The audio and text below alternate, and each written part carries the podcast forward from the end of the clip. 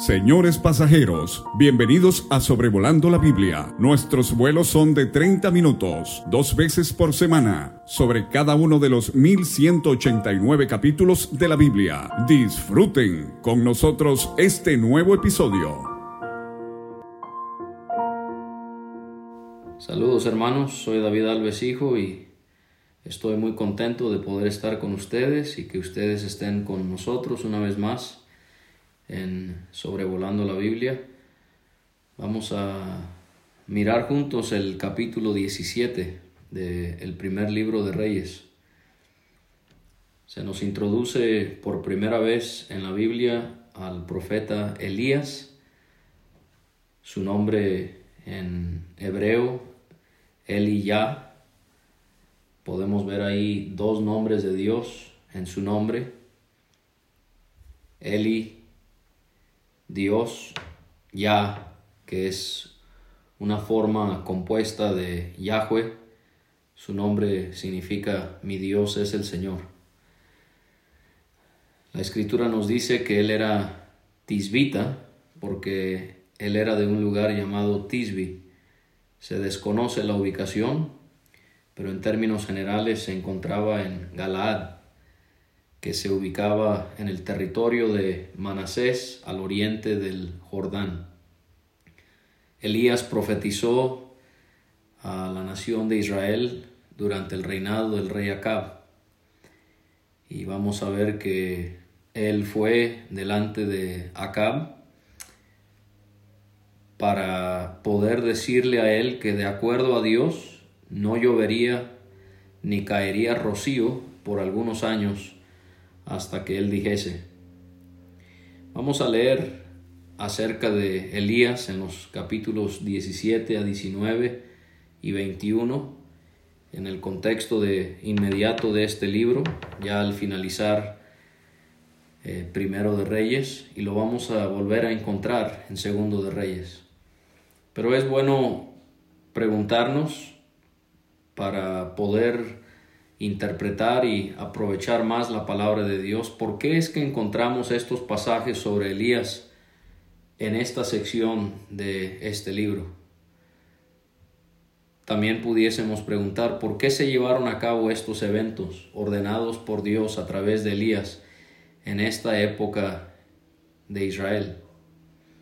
Estas historias de que involucran a, a Elías por más interesantes y llamativas que sean, realmente no son para entretenernos y tampoco son solo para que se nos haga como una lectura interesante.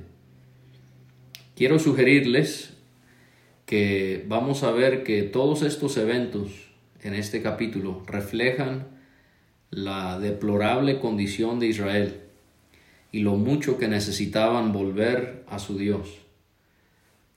Lo que veremos en este capítulo es cómo Dios presenta a través del uso de la simbología de estos eventos que vamos a observar para representar la esterilidad de Israel como nación y la completa dependencia que, que debían tener hacia Él.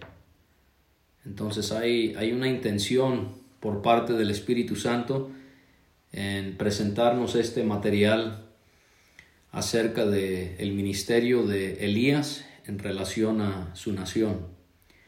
Entonces Elías fue delante del rey Acab, un rey débil, un rey perverso, y fue para anunciarle de la sequía que venía. Elías con esto comienza mostrando que él no temía a los hombres, por más poderosos que eran, porque él quería agradar a Dios. Tenemos que entender cómo habrá tomado el rey Acab que Elías había profetizado esta sequía. Y esto lo vamos a ver en el episodio siguiente, en el capítulo 18, versículo 17.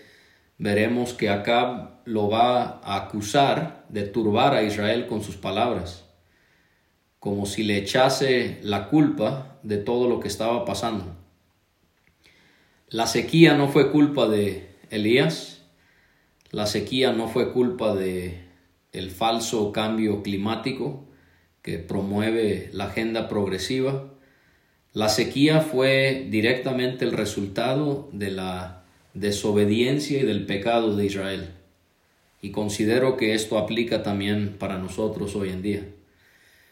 Porque en cuanto a Israel, en Levítico 26, en Deuteronomio 11, en Deuteronomio 17, eh, perdón, en Deuteronomio 28 y en otros pasajes, Dios le había advertido a Israel que les castigaría con sequía si le fuesen desobedientes a él. En el capítulo siguiente, capítulo 18 y versículo 1 veremos que la sequía se extendería por tres años. Esto iba a hacer lo que ya les sugerí en cuanto a lo que tenía que considerar Israel, pero también creo que tenemos que aplicar aquí lo que sucedió en Egipto, que los juicios, los diez juicios, las diez señales que Dios envió sobre Egipto antes del Éxodo, fueron eh, milagros que se realizaron con distintos propósitos, pero uno de los propósitos fue para juzgar a los dioses falsos de los egipcios, para que los hebreos confiaran en el Dios verdadero y para que los egipcios se convirtieran al Dios verdadero. Entonces esto creo que también tenemos que aplicarlo aquí, porque estos milagros hechos a través de Elías van a exhibir la debilidad de los dioses cananeos que adoraban los israelitas. No por nada Dios castiga con una sequía cuando Baal, el dios cananeo que era tan comúnmente venerado, era el dios de la lluvia y también de la fertilidad. Elías oró para que se llevara a cabo esta sequía. Tenemos que ir a Santiago 5 para aprender eso. Esa, este es un ejemplo de la importancia que hay en estudiar la Biblia completa para poder entender cada uno de los acontecimientos que nos menciona. Porque en Santiago capítulo 5 vemos que Elías es provisto como un ejemplo de que la oración eficaz del justo puede mucho. ¿Por qué? porque el Espíritu Santo nos dice allí que Elías era un hombre sujeto a pasiones semejantes a las nuestras. Era un hombre que era propenso al pecado y a la tentación como lo eres tú y yo. Pero dice Santiago, y oró fervientemente para que no lloviese, y no llovió sobre la tierra por tres años y seis meses. Y otra vez oró, y el cielo dio lluvia, y la tierra produjo su fruto. ¿Por qué Elías habrá hecho esta oración? Porque él sabía que Dios usaría esta sequía para el bien de su pueblo. Son de mucha bendición hombres que reconocen el pecado que hay a su alrededor, incluyendo pecado que hay en la iglesia y que están dispuestos a orar, confesando el pecado de la nación y advirtiendo sobre distintas cosas que Dios pudiese permitir para hacer recapacitar a las personas. La palabra del Señor vino a Elías y Dios le dijo que se apartara de aquel lugar y que se devolviera al oriente y que se escondiera en el, en el arroyo de Kerit, que se ubicaba frente al Jordán. El hecho de que debía apartarse de donde había estado, pareciera indicar que representaba el repudio de Dios hacia su pueblo. La Biblia relaciona a dos hombres, eh, tanto en el Antiguo como en el Nuevo Testamento, que son Elías y Juan el Bautista. Y tú pudieras hacer una lista de cosas en las que se asemejan estos dos varones, y una de ellas es esta, que Elías se alejó de la nación, y Juan el Bautista predicó en el desierto alejado de las poblaciones de Israel. Pareciera que Dios está manifestando de esta manera su desaprobación de este pueblo. La razón más latente por la que Elías tenía que alejarse era para salvar su vida. Aquí es donde nos damos cuenta que ir delante del rey Acab para anunciarle que venía una sequía no sería tomado solo como un recado. Ah, bueno, Elías viene y nos dice que, va, que no va a llover y bueno, no, no, esto habrá sido devastante para Acab y para la corte y para la nación, para un grupo de personas que habían dejado de creer en Dios y que adoraban con tanta devoción a dioses paganos. Ahora tú, un, un hombre desconocido, nos vas a venir a decir lo que Yahweh, ese Dios supuestamente de nuestra nación, va a realizar una terrible sequía. Y entonces vemos aquí el poder de Dios, que Dios va a hacer el milagro de proteger y de sustentar a Elías en su exilio. Irónicamente, Israel va a ser castigada por Dios en ser enviada en exilio, pero no va a contar con su ayuda. Pero Elías sí. Y aquí podemos ver entonces otra muestra de cómo esta historia en su desenvolvimiento, creo que Dios está otra vez haciéndole ver a Israel que debían confiar en ese Dios que cuida y protege con poder ilimitado y no en esos dioses paganos y falsos a los que adoraban. El arroyo al que se fue Elías se llamaba Kerit, se encontraba al oriente del Jordán. Y él debía beber agua del arroyo y Dios le dijo a Elías que él le mandaría cuervos que le darían de comer. Este profeta tendría que depender completamente de Dios. Y esto otra vez, volvemos a, enfatizar lo que hemos venido señalando. Los sucesos en estos capítulos comprueban que Dios permitió que todo esto se llevase a cabo como una señal a Israel para que ellos aprendieran a confiar en Él en vez de confiar en los dioses falsos de los paganos. Pensemos por unos momentos aún en, los cuervos. ¿Qué representará esta ave en este contexto? Bueno, los cuervos son aves carroñeras, pero le están proveyendo a Elías su sustento. O sea que por un lado simbolizan la muerte, porque se alimentan de cadáveres ya en descomposición, pero están supliéndole al profeta de Dios alimento que le va a dar vida. Y entonces sencillamente lo, lo pienso de, esta, de la siguiente manera. Israel, por su pecado, estaba en una muerte espiritual por adorar a dioses ajenos. Pero al confiar en el Dios de Israel, ellos iban a estar disfrutando de la vida espiritual. El hecho de que Elías fue alimentado por aves creo que también fue con propósito divino, porque le haría pensar a Israel que este realmente era un hombre que era verdadero profeta de Dios. ¿Por qué? Porque Israel también fue alimentada por Dios, por maná que caía del cielo y por las codornices. Leemos del maná en Éxodo 16. Y vamos a estar viendo cómo las señales y los milagros hechos por los profetas y luego en el Nuevo Testamento por los apóstoles, ¿para qué eran? Para autentificar sus ministerios, para mostrar que realmente ellos eran enviados de Dios y que debían creer su palabra, porque era palabra de Dios. Pensando en un contraste, entre Elías e Israel, Dios alimentaba a Israel con el maná, que era pan, pero era una sola vez al día, lo cual era suficiente. Dios no permitió que tuviesen hambre. Pero en el caso de Elías, a pesar de que él estaba en un arroyo muy pequeño, eh, allá alejado de todos, Dios lo alimentó a él dos veces y no solo comió pan, comió también carne. Otra vez, creo que Dios está haciéndole ver a, a, Israel la suficiencia que hay en aquellos que confían en este Dios omnipotente. Esta es otra señal de juicio a la incredulidad de Israel. Elías hizo conforme a la palabra de Yahweh y se fue al arroyo de Kerit. Los cuervos, tal y como Dios lo había anticipado, le llevaban pan y carne por las mañanas y las tardes, y él bebía agua del arroyo. Vamos a ver a lo largo de este capítulo el hecho de que Israel tenía alimentos, pero no tenían a Dios, y por lo tanto sus alimentos se iban a escasear.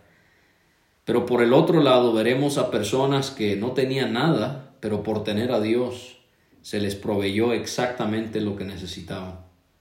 Y yo te animaría a leer en Proverbios 15, donde Salomón, guiado por el Espíritu, habla del contraste de aquellos que tienen mucho, pero hay odio en sus hogares, porque no tienen a Dios, y habla de aquellos que tienen poco, pero que, pero que tienen amor y que tienen a Dios y pueden disfrutar mejor lo que tienen. Entonces, para animarnos a desarrollar la virtud del contentamiento, de estar satisfechos con lo que tenemos, no por lo que tenemos materialmente, sino porque tenemos a Dios y cuando tenemos a Dios nos damos cuenta que no importan nuestras circunstancias, podemos llegar a ser como Pablo que sabía vivir eh, con abundancia y con escasez. ¿Por qué? Porque su satisfacción y su confianza estaba únicamente en Dios. Y después de unos días se secó el arroyo, porque no había llovido sobre la tierra. Supongo también que el arroyo secándose simboliza la condición seca, árida y estéril en la que se encontraba Israel. Viene la palabra de Dios por segunda vez a Elías y ahora la instrucción es que él vaya a Sarepta de Sidón se le predijo a Elías que allí vivía una mujer viuda a la cual Dios le había dado la orden de sustentarle. Dios usa, hermanos, Dios usa lo que parece ser insignificante para proveer para los suyos. Usa cuervos y usa una viuda muy pobre. ¿Por qué lo hará? Porque Él quiere magnificar su poder. Israel, Vean esos ídolos débiles e inexistentes que ustedes adoran. Miren lo que yo puedo hacer. Yo puedo hacer que cuervos y que una viuda extremadamente pobre pueda proveer sustento para alguien. Cuán grande es nuestro Dios y cuánto debemos confiar en Él. Elías obedeció y se levantó, fue a Zarepta. Este lugar se ubicaba en la costa del Mediterráneo, al norte de Israel, entre Tiro y Sidón, era la tierra de los fenicios, pero un día, según Abdías, versículo 20, Sarepta será de Israel. Parece ser que podemos también ver aquí la mano de Dios, porque el suegro de Acab, llamado Edbaal, controlaba esta región. Así que parece que no fue una coincidencia que Dios mandó a Elías a esta región. ¿Para qué? Para mostrar su poder en un territorio donde Baal era adorado devotamente. No por nada el hombre tenía el nombre Baal en su nombre. El clímax de la batalla de Elías contra Baal lo vamos a ver en el capítulo 19, cuando él va a exponer muy claramente la debilidad, aún más la inexistencia de Baal. Y entonces vemos a Dios otra vez juzgando a los dioses falsos para que los israelitas entendieran quién era el Dios vivo y verdadero. Al llegar a la puerta de la ciudad, la mujer viuda estaba recogiendo leña. Elías la llamó y le rogó que le diera un poco de agua en un vaso para que la bebiera la viudez de esta mujer me hace pensar en Israel también, apartándose más y más y gradualmente de su Dios. Así como esta mujer había perdido a su esposo, así también Israel se estaba alejando más y más de su esposo que era Yahweh Dios. Y al ir la mujer por el agua, Elías la volvió a llamar y le pidió que le trajera un bocado de pan en su mano. La mujer respondió explicándole que no tenía pan cocido, sino que solo tenía un puñado de harina en la tinaja y un poco de aceite en una vasija. Y ella siguió hablando con Elías para explicarle algo que creo es una de las de los comentarios más tristes en toda la Biblia, que el hecho de que ella estaba recogiendo dos leños para preparar el pan para que lo comieran ella y su hijo, y después de eso los dos morirían. qué pobreza, qué miseria.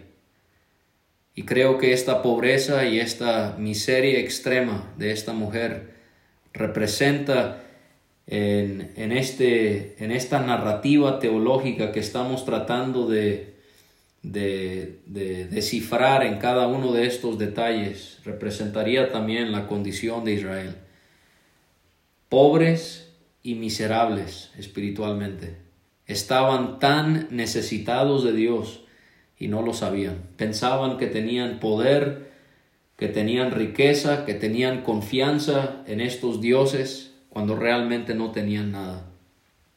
Elías le dijo a la viuda que no temiera, sino que fuera e hiciera como dijo que haría, pero que le hiciera primero a él una pequeña torta, un pequeño pan cocinado debajo de la ceniza y que se lo trajera a él y después hornearía un pan para ella y su hijo.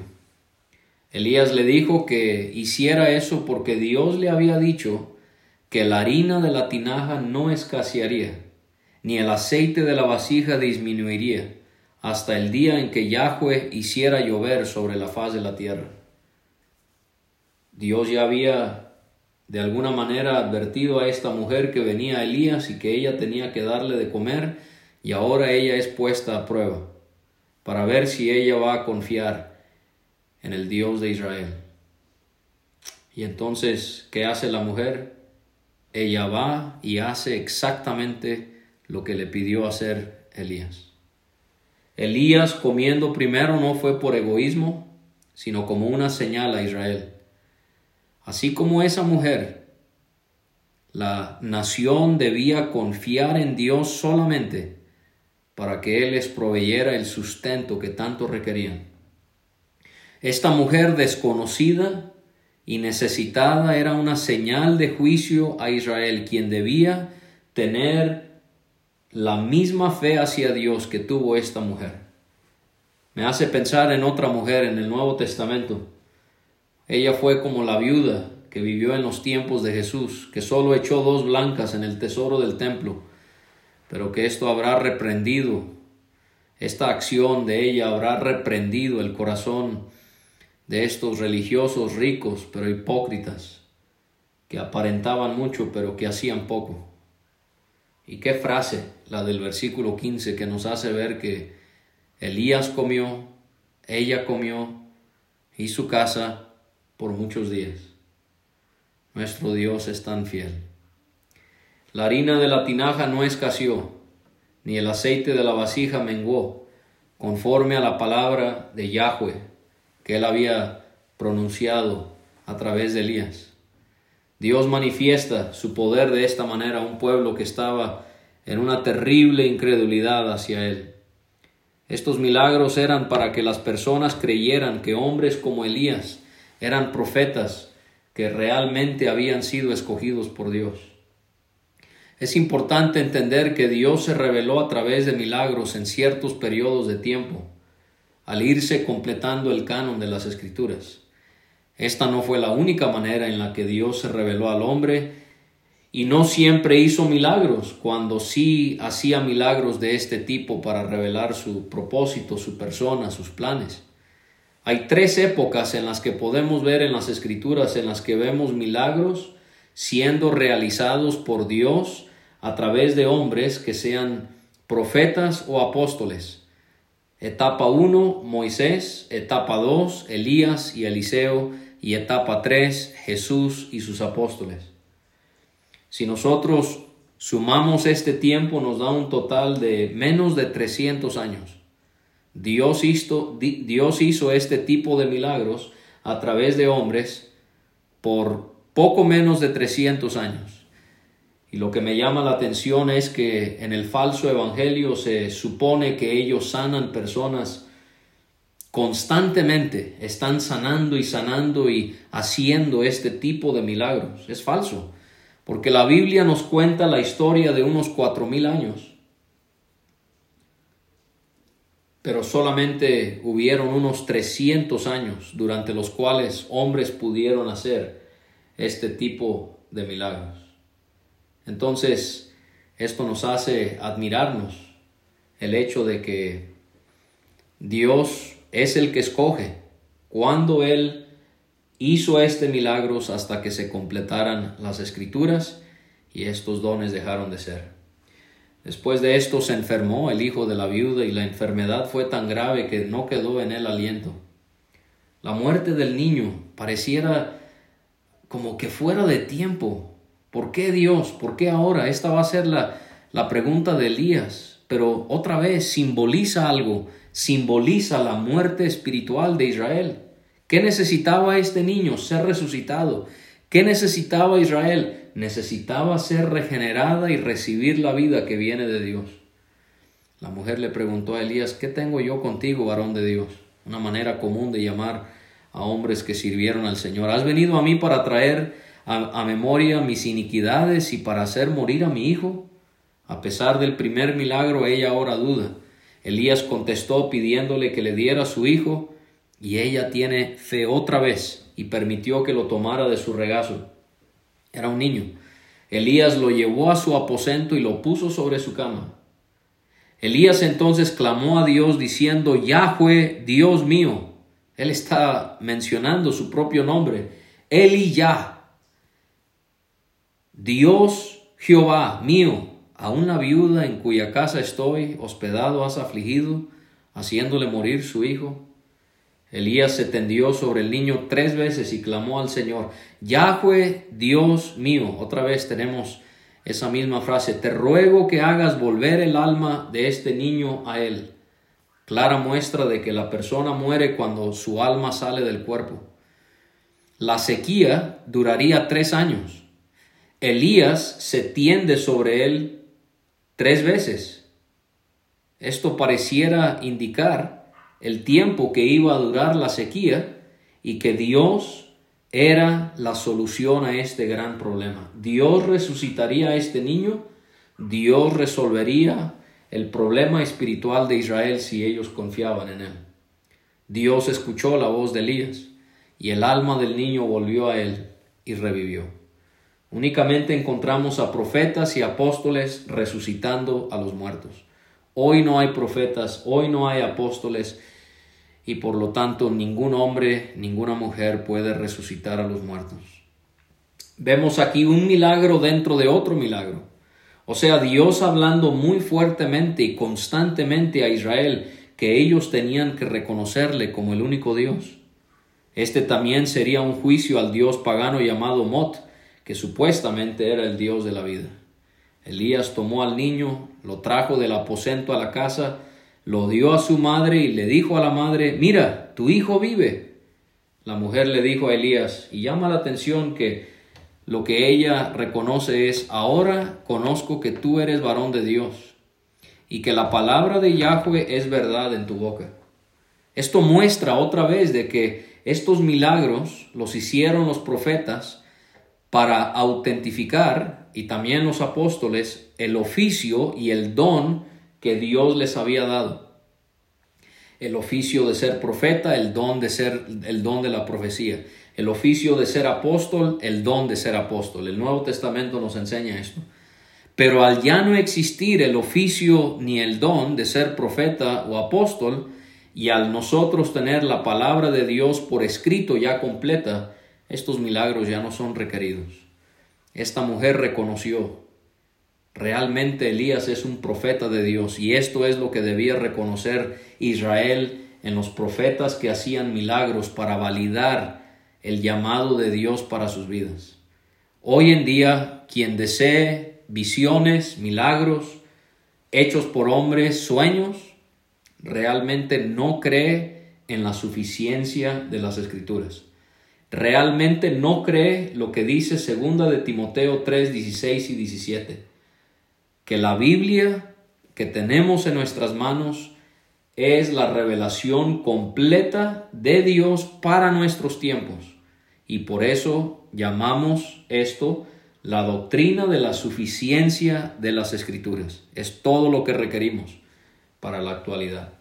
La lección de este capítulo es no debemos confiar ni en nosotros, ni en nadie más, sino en el soberano Dios que creó los cielos y la tierra y que todo está bajo su perfecto poder.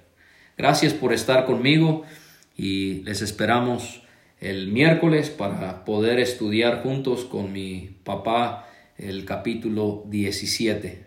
Saludos y un fuerte abrazo a todos.